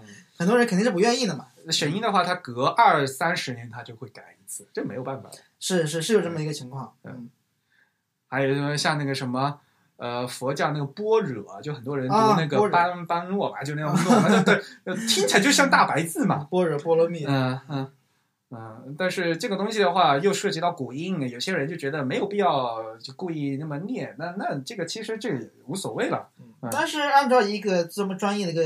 嗯展览来讲的话，应该尽量的专业一点。对，对嗯对对，所以就是所以我就想说，如因为他这个是语音导览是花钱让听众另外花钱的，他必须这要付钱的是吧？对要另外花钱的哦，我没有去嗯听五百日元的，哦。所以呢，他必须要他给另外有人写个稿子，然后要请专业播音员念，这是很简很理所那当他然请的是事日本人情。吧？日本他人请的念是吧中国人，中国人，是中国哦，那人可念能的就。是他自身可能对缺少书法的一些一些一些知识。但是不管怎么样，呃，般若这个事情我都可以忍，这个因为还是有争议，对吧嗯？但是性这个求这球个这个事是情不能容忍的，对，对这完全就是读白字了，嗯，对吧这个是不能容忍的，对，这个是常识。对。对你，如果说你作为一个播音员，不知道这个作为姓氏的这个特别读音的话，那这个是这嗯个对啊，你别拿说不要说播音员了，对吧？就普通大家，对吧？对因为姓姓我们裘老师，对 吧？然后都都会生气的，对对吧嗯呀，对对。关键是可能他没有姓裘的朋 友，没有遇到过这个问题。我是初中的时候是一个姓裘的老师的，嗯，那时候知道的。嗯，然后还有一点很有意思，就是因为你自己也做画册嘛，来来评价嗯这个他们最后画册做得怎么样？他们的画册其实我看到我就说了嘛，跟上次王羲之封面都一样对的，啊，我觉得肯定是一波人嗯做版的，式都一样的嘛。 对，其实按道理来讲，我觉得按照日本的整体水平来讲的话，嗯这是属于一般水平。嗯啊、不算特别好，但是也不算差，嗯我只能这么评价。当然，整体来讲比我们国内做的要好一些，嗯但是呢，有一点啊，其实是我们可能是，嗯、怎么讲呢？就是，呃，其中两点嘛，一个是编排，嗯一个是图片质量。嗯图片质量整体来讲还是非常好的，嗯，但是有一些图还是有点糊的。对，这个呢，我也理解，很有可能就是他们的版权啊，就是提图片的提供方没有给大图，嗯他可能也没有办法，是吧？但是大部分都还好的，有个别几张图、对，有几张是糊的，嗯有对一，张糊的，我觉得这个不应该啊，是吧？这么这么专业他们的还，是那个什么赵孟俯的那个，有有有好几张，对有一张画的局部，包括、嗯包括最后一件作品的局部，你看那个呃赵立先这嗯个明显的糊啊，这个太糊了。这个按照我的那个标准，这个要重一难。 这个这包括还有一点，你知道吧？嗯。其实按照我的做法的话，嗯像这种地方，其实我应该可能会修掉的，修掉，嗯因为呃这两啊个就字把它解。对，这个要可能要修掉的是吧？嗯嗯这个因为在这个情况下，你没必要再去参照它的章法了，这里有这么一个很大的完整的了，嗯这留这一点其实是不好看的。嗯嗯他可能没有考虑这一点，或者说他觉得保留这个是尊重原作嘛，嗯当然也能理解。但是按照我的我的做法，可能这个边上的这多余的一点其实很难看的嗯嗯啊、这个其实就随手翻到看到的嘛。嗯，你像这张伯虎这张也是很糊的，是的，这个对不对应对该这啊张有这个这节这个其实原也就大概原大的大小吧， 嗯这个不应该的嗯，对吧？那我们花这么多钱买这个，怎么那么重扛回去，对吧？要清晰一点呀。呃嗯嗯，排版的话，相对来讲，他们排的其实都是相对来讲比较的密的啊，嗯，比较的。嗯那啊他如果再排不密的话，这这这多大没办一法，本啊内容量太大，多大一本？儿？啊你看这都是已经这么厚了。对对我更在意的是它后面这些，因为是相对有长文，啊，后就是面这排个版释文部分对吧啊，这嗯排版解说部分，啊呃，这排版呢，哎呀，反正有些哇，东他西这个还有释文，啊都全所有东西都有释文，这个对，所以就工作很量大。对工作量很大，而且而且所以从从编辑，这个从编辑上就编的很好，对，这个是很很好的。从编辑后上面编这得部非分常好纯文字部分做对的很好的，这非常好，就是这个就学习资料啊，你看关于关于比如说那个呃它的图图对表。包括他这个对这个书法史啦，对，还有还有研究那期个的研研究究的期年的表年表，哎，像这个表啊，可能大家看起来觉得很舒服，做这个表很难。是的，是的，我也嗯做过类似的，深对，有做体这个会表特别难，你要还有地图对什么的，对嗯，像这个东西啊，都是很难的。对，呃，我特别好笑，就是你看这个， 哦，对，这个打不出来的字嘛，这是因为像甲骨文那些释文，就很多打不出来字，它都都都必须对得它直接用另外拼啊，直接这直接画出来嗯写啊对啊，对啊，这这这个都都对说明他是用心做了。对啊，但是我呢们，也遇到过这种情况，呃，所以这个是优点啊，就该该是表扬的时候，但是该是批评也要批评，像比如说像这个还是有细文排版的，对，它有细文，有英文这个细文排版就长文细文从头到尾没有一个 hyphenation，哦，就说明他不会用，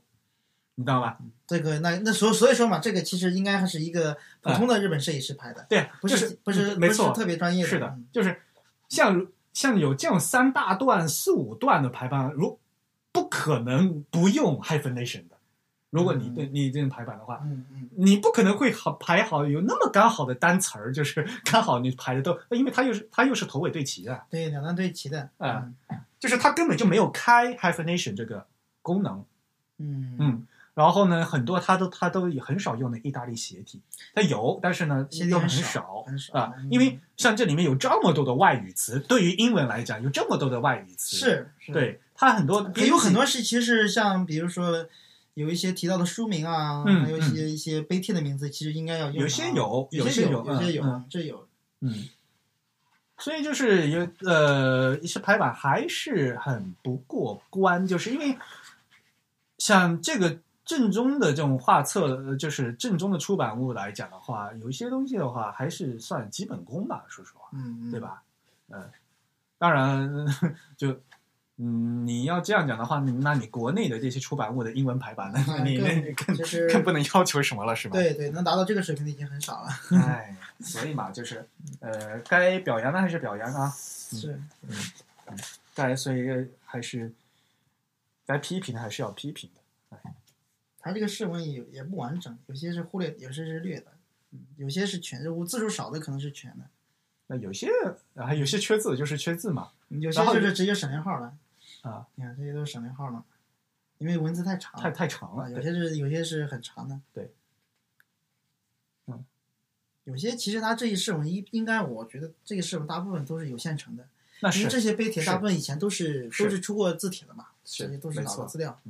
不，但是就是说，有些人他也会。他也会拿过来做个复制粘贴，他也会粘一遍，他也会嗯对编一遍嘛，对啊吧？对像国内好多他就不做了嘛，就是对，因对吧为国内很多时候他是怕出错，就是宁可不做也不敢出 错，明白吧？因为你你你做对了，没人夸你；你出一个小错误，一群人骂你。嗯，所以说，这个很多人就是想避开这个问题嘛。哎呀，这个东西的话，如果你你怕出错，哎干脆什么都不做最好，啊 不不不出错，对吧？对你说到这个事嘛，我其实有一个小细节，我还是真想跟你聊一下。你嗯比如说它这个尺寸的时候啊，啊，这个你看，我是有的时候会学习它这种，你看呃这是日式的，日式是这样拍的，，对这个你看二六点一嘛，它啊点是用的点，就是相当于呃，可能听我们众听众现在看不见啊，我对们现在看的是相当于像中文的间隔号，对，但其实我们竖排的时候，嗯我我们们知道它是竖排的，对竖排的时候，它用是汉字的数字，用汉字的数字的时候，小数点儿怎么办的问题。，对，有些时候其实我是可能更倾向于用一个汉字，嗯但是但是呢，这个我其实我在做的时候，其实各种情况都用过，嗯我也在我其实也在考虑到底哪种好嘛，嗯，所以跟你聊的刚好看到这个对嘛，日文是有这样规范的，就是基日文本上讲的对嗯就是那那那日文的规范是用一个点啊，用一是个用一个小小小小圆点，对，相当于中嗯文的那个间隔号一样的，而且所以这个点儿是在中间的，嗯，在啊中间的，对对。然后呢，因为是竖排，其实竖排就尽量不要去用阿拉伯数字，呃，对，竖竖排是不能用阿拉伯，是不用阿拉伯，对的，尽量不用对阿拉伯数字，对有些没有没有办法，你必须得用，那你躺倒啊，要干嘛干嘛，到对时候再对对想。啊但是我们有的时候为了，嗯，因为这个点儿它其实它容易跟这种比如说其他的含义的时候容易混的话，我们会有的时候就用汉字嘛，就啊汉对字那写反、个点，点字啊，嗯用和用汉字这个点字，嗯嗯，呃，这种做法嘛。嗯。还有一个问题就是，这就跟零一样嘛，你嗯对零字是对写圈儿呢，还是写那个雨字头的对零对呢？对对对吧？对，其实有很多就是存在的一些，有些时候是规范啊，有嗯些时候呢，它这个规范是模糊的。对，所以是灵活的。那这个你嗯这设计师，对你对你这就个呢其实在有的编辑时候排版的时候你要做拿捏的。这个要拿捏的。对、嗯，日本的话，这这个是很常见的做法。对，日文都是这样的，日文的常规都是这嗯样像的。嗯这个做法，比如说你去查那个什么呃，不，比如说日本的排版的国标啊，呃，或者你去查就是他们的祭祀啊，嗯是，或我者其实查我那们个国内也有一定的日规范。本的那个嗯， W 三 C 不是有我那是个什么日文我排是觉得版，对，我需是求嘛，都有写的。对对我是想就是觉得想我们聊一下哪一种好嘛，嗯哪一种更、嗯嗯更更适合，我因为我在日本看，所以我有时看候多了嘛，对可能就看多就了，就所以有时候有时候我的直觉啊并不准。对你的、啊因为你平常看的都是日本的东西嘛，对对对，我看日本东西看得多，嗯，但所以我也知道，有时候我就觉得并没那么怪异， 有时候觉得，呃，像刚才那小数点话，因为日本人就是那么用啊的。对，因为你平常看的都是这样的，但我们嗯平常看的不是这样的嘛，还有所以像像竖排的时候的那个阿拉伯数字，日本人很多人是做那个纵中横正过来的，对给它对立对起来的，不躺倒的。横排内呃竖排内直排嘛，啊竖排内那个横 排嘛，竖呃对，呃应对半叫竖排内因直因因排因有一这么一个功能嘛，对对对对，呃我那有的个时叫候纵中横，但是那个在国内的有些时候，我我以前做过，有些出版社是不让这么排的。是的，对，它规范是其实要倒过来的。规范是说，呃，能写竖排的时候，能能写汉写汉字就尽量写汉字，嗯，实在不能写汉字，你就写阿拉伯数字，那么你就倒过来，那和就英和在国英语字母统一嘛，因对为你单词的话，你只能躺着嘛。对，在所以呢，在呃日国内的一般来讲是没有这种纵中横的习惯的，呃，对，嗯，但是呢，但是呢，如果是一个字的话，哈，像比如说 X 光，对吧？呃，对，像像比如说 A 四纸这样的嗯单词的话，像刚好 A 四两个字刚好是你跟横来刚好一我我格，的我平常的我的经验就是，如果说你是排长的文章的话，嗯可能还是按照规范可能会统一一点。嗯但如果说你是排一个名片，比如名嗯片上面的嗯电话号码啊，或者说排一张海报，嗯实际上是可以不按不按照这个规范来的，因为嗯那个呢，主要是针对于出版的一个正文正文排版嘛。对因为如果说你这里用 S 光是正过来，但是另外一个地方你又是躺的，这样就不统一了嘛。啊，那肯定嗯，对，呃，就是说你要你要统一一下对，而且呢，纵中横的话，一般来讲，他们就比如说顶多到三位数，对，在长栏这这里长的这个立出来就它行距不对了，对了，行就距不对了。对的，就会破掉嘛。啊对对，所以这个还是有规范的。而且呢，最最关键什么？它比如说你是纵中横的话，哈，你最多是三位数。然嗯后日文的字体里面啊，他们 OpenType 特性，它有三分之一宽的数字够嗯你选。可以窄一点啊。对嗯，嗯它呃日日文的 OpenType 数呃他们的那个字体里面啊，有数字啊嗯有比例宽度的，嗯，我就是我不们同宽度的，我不们只等能手宽动的，调了。还有半宽的，嗯，还有三分之一宽的嗯，啊、这样就方便用嘛。对像我它们的话就没有这个的话，就他只之能嗯所以他要这么做，就是因为他有这样的需求，对对对。他要他要做这个重装。其实这个视觉效果我觉得更好一些，很多时候这种。这种，因为你这样的话，你不用你的头不用再扭过来了，我对看这单词对的时候不用对再旋转了嘛。对对对啊，呃，我个人觉得就是两位数啊，立起来还还 OK，嗯三位数如果你有三分之一的那还好，呃，到后面往往不行了。那这你个对，当然太长的话对啊，那对个没根办本法挤。不进去了，对吧、对对，嗯。但是现在为什么？现在是软件，你只要选哈，你你选它都可以能给你领过来，是软件是都不管的。是，是对这个东西啊，就是说不是因为你有这个功能，你就你就一定要用这个硬套这个功能。对，这个还得还得是要灵活运现用。现现在都是那时候，哎呀，呃我可以做呀，我就硬做一个这个东西出来，问题是不好看的，就是，对对，嗯，他好像是生怕别人不知道我我我我知道这个功能一样，就特地用这个功 能，炫你知技道的吗？嘛那对呀、就是这个就完全就不一样了嘛。这个还是要看具体的这个要求嗯排法。哎呀，非常高兴哈，反正我们也聊了将近一个多小时了啊，啊嗯今天差不我们多好了像还没有刚聊字体啊，啊，差不多了，没关系，我们今天就是聊聊到聊展览字嘛，聊字，聊哎，自弹自唱，反正关字关于字的都能谈嘛，不一定要讨论谈字体嘛，对字吧？因为颜体也是很重要的字体嘛。啊，对，嗯，呃呃，我们这次呢，刚好这个颜真卿这个特展呢，我我买了好多本这个这个图册，然后呢，这次呢，我也会买拿一本呢作为我们这次的会员的奖品哦，啊、所以呢，我们这期节目三月份播嘛，那三月份的 TIB 会员的抽奖奖品呢，就是这个我们这次展品的颜真卿特展的画册啊。我们的奖品呢是全球包邮的，我呢就从直接从东京寄给大家了，不知道哪位会员有好运啊？那也欢迎大家积极参与我们的会员啊！不知道大家看了会刊没有啊？特别感谢我啊，米迪还特地啊。呃他是绝对的纸质爱好者，虽然我们的会刊是 PDF 电子版，他的特地从国内打印了一制的一整套 纸质的带过来，亲自的是带过来，不是寄过来的。人肉国际快递。对，对对真的是打印出来更好看，啊更拿拿在手上更有感觉 嘛。对对对，我觉得其实听众如果说有需求，还可以自己拿去打印嘛。嗯这不过还是还是还是很有还是我我是觉得那样更有存在感嘛。 嗯，不，呃，你看，多给我提意见，对啊，这个因为也说嘛，对吧？关于说实话，就真正字体排印的杂志的话，可能国内中就就就这一本，呃纯中文的真的是，因为只有另外一本那个是日文版的中文版嘛，就是台湾的他做那个 t y p e g r a p h 对，也就没做的真正嘛，的中文版真的是只有这一本。对所以呢，我是所以说我会打印出来，我是因为我是很希望有一本真正的自己的杂志的。嗯，这你个自己这做个，呗，其实，在十年前我就我们就想做过， 啊，但是我们当时没有能力做呀，为什么？这个水平不行啊。 哎呀，当时呢，十年前我们真的是有有一个字体杂志梦的， 嗯当时在豆瓣小组的时候啊，专对门对聊过这个问对题，对，但是后来就不了了之了。跟呃老力他们一起聊对天，儿嘛当时对吧聊过，然后在那个啊、就是当时真的是十，真的十年前了，零九年的时候，嗯，到今年有十年了。嗯。然后今天刚好能看到这个，因为我当时没有太留意这个，后来呢，我看到这个，我觉得不行，我得去打印。我先打印两本试了一下效果，嗯，感觉还行，然后就把这前六期全打了。嗯。刚好嘛，那个那打过来一套给带给你。嗯。非常感谢，真的是。那我自己，因为我自己也没有打印出来嘛，我后来也是最近两呃两期我才打印过来，嗯拿出来看。呃，还是实物拿在手上感觉不一样哈。，对，那肯定是不一样的。嗯，因为你这上面看字的话，因为它这个东西，因为我们排版啊，嗯更多的时候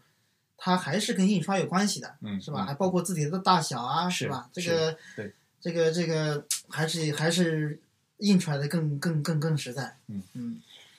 嗯、当然这个里面的很多排版这。是里面全部都是我自己编自己排的嘛，所对以里面有些排版的风格之类的，我们我还进还在一些调整。嗯、有一点嘛，我之前也跟你探讨过，嗯因为你这个呢是针对于电子版设计的，对所以说呃编距啊留的特别小，对还有这个很多版式呢其实是基于电脑屏幕看的，所对，以说上下有滚动翻的，对，包括有上下的这种图片嘛，这个对其，实然我后们文文章也是这样的，这你看接着接下来嗯对的，对，所以说这个呢，其实是按照电子版的这是种的阅读习惯去排的，所以打印出来你会觉得有点怪。对，但是呢，这个是可以理解的。嗯，我的建议就是以后可以还是按照印刷版的排。其实我我的个人认为，你就算按照印刷版的呃那个排的话，嗯你电子版看起来也也好看的，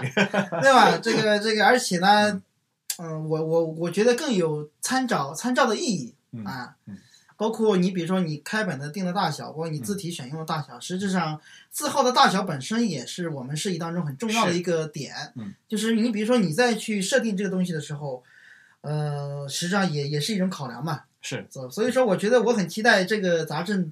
以后能有真正的纸质版的，嗯，啊，或者说能呃，比如说以后做个合集印刷版的也可以啊，嗯很期待，嗯，希望以希望能早早日能能正式出版，这样的话呢，更多人可以看到嘛。这个东西的话，我刚才也跟你说嘛，就是如果要做印刷版的话，要重新整个对做那要重新排了重重新做过，重新做对，就整个版是要改，对而且嘛，电子版有电子版的好处嘛，那当然像我这里面所有的都是超级链接啊，对对对对对我这一点的话，因为这这是比如说有源呐、或者有参考的东西，就是就就就你只要电子版 PDF，你一点就可以跳过去看的呀。对对对，，所以这这里面也是很多的信息在在电子后面版的。提起对其实也是有好处的，对对，对对，所超以这链接超链接这个是很重要的。对啊，所以嗯像你印成书的话，这这这就变成一个莫名其妙的下划线了。嗯，你可以加个二维码， 对可啊以，加二维码， 对啊，就就就就各有各的长处嘛。对，那如果各有你各的长处。所以这样的话，你既然要做的话，你就要针对不同的媒介要对做不同所的以优所以化说嘛。以嗯后，比如说你有一份电子版，当然有机会，如果说有一份纸质版的合集啊，嗯。啊、当然那那就再好不过了嘛，哎对，吧？是没错。嗯哎呀，自己一个人做也是，呃这个的确精力有限是啊。工程对量很大呀、这个对所以说我们当年没有做出来 嘛，这个这个只能是那个说说而已。现在能有真正的做出来，我就我我也是非常激动。不过这个东西吧，反正嗯呃，有能做一项是一项，脚踏实地，一点一点是做，是慢慢积累嘛，也不要求做太大，反正这我这一期三十二页嘛，完了像现在也也做半年了嘛，刚好六本儿吧，就个半半年了嘛。其实这加起来做一本书也够了，差不多呀，对对对，所这以个量慢已经够了。对慢呃慢慢的做起来，有一本算一本嘛，是的，对吧？嗯，也难得有这么多会员支持我嘛，对吧？我们这也是。拿拿拿人家钱的东西，我可不，我们嗯，大家也知收道了钱就有压力了嘛。啊，这嗯这也知道了。但像我们 TIB 几个就会，嗯、几个编辑对质量还是要求自己对自己要还是有点是要求的。是，因为这个怎么讲呢？字讲字体的书啊，是专业中的专业，因为他的读者都是设计师，是你做的不好是很容易被批的，对的。对吧？这个这个要求是比做平常的东西还要高的。这个这个，然后我的确自己是嗯还在写中文排版的文章了，然后哎呦你自己排的是怎么样的，对吧？人家肯定要对，看的。嗯所以说你肯定是要对要对对要要很很谨慎的去做的啊对，这个嗯这个很能理解。所以我们当时是一个是内容上，还有一个设计上，这两点其实要求都很高。是的，你内容上起码肯定是要有可读性的，要有干货的，嗯，是吧？要有要有要有要有看点的，嗯。你排的嘛，肯定是要经得起推 销的。所以我就让你多提意见嘛，不是不是行行，以后慢慢多提啊。啊？对，现在先先以学习为主。哪里哪里，不要谦虚， 你做的书应该比我的多得多了，对。没有没有，那个排版还是需要多学习的。好吧，那今天就差不多这样。 OK OK，哎，好，感谢大家的收听。